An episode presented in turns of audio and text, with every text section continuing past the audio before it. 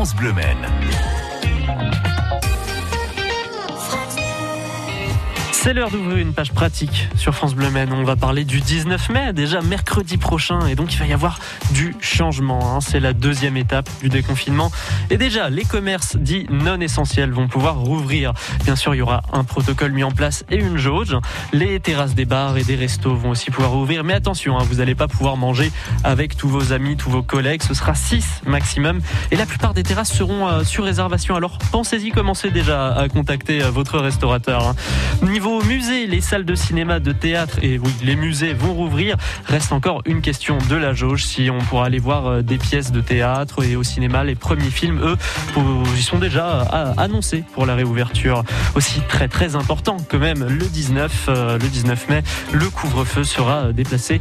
Le début du couvre-feu sera donc à 21h. Euh, Bien sûr, même si les mesures s'all- s'allègent, on continue à faire attention. Le télétravail sera toujours recommandé d'ailleurs.